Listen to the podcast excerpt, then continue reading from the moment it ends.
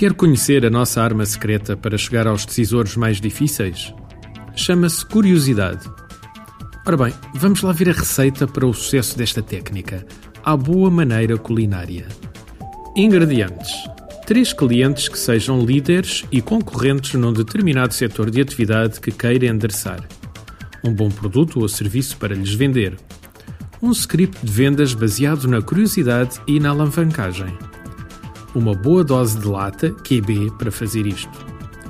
Ora bem, vamos lá então começar a preparar os ingredientes.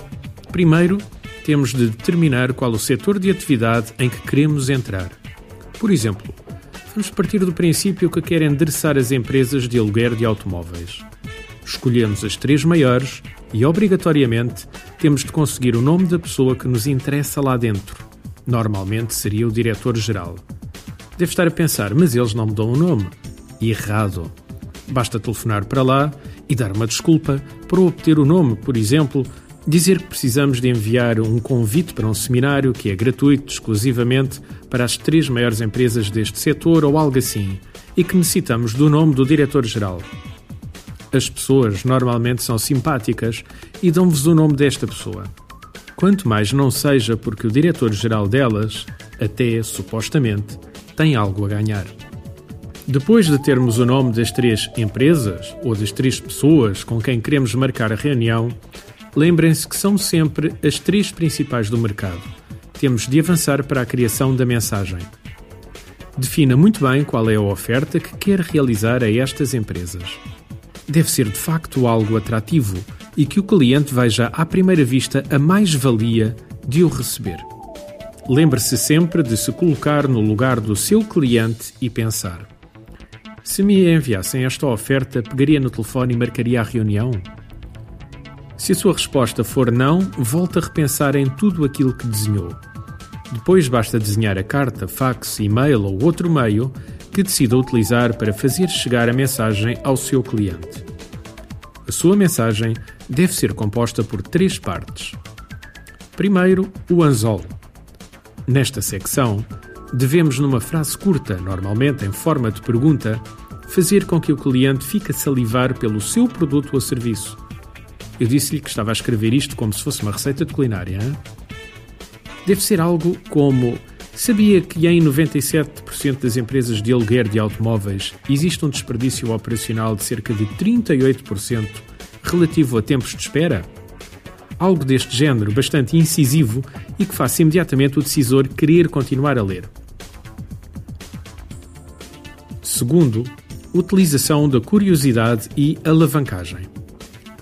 Quase todas as pessoas a este nível conhecem os seus principais concorrentes, ainda para mais em Portugal, onde de facto é tudo muito pequeno.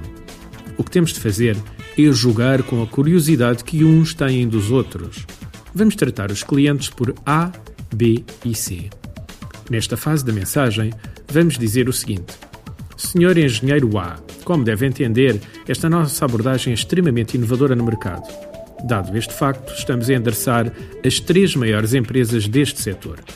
Por isso, tomamos a liberdade de enviar esta mensagem para si, para o engenheiro Z da empresa B e para o Dr. Y da empresa C.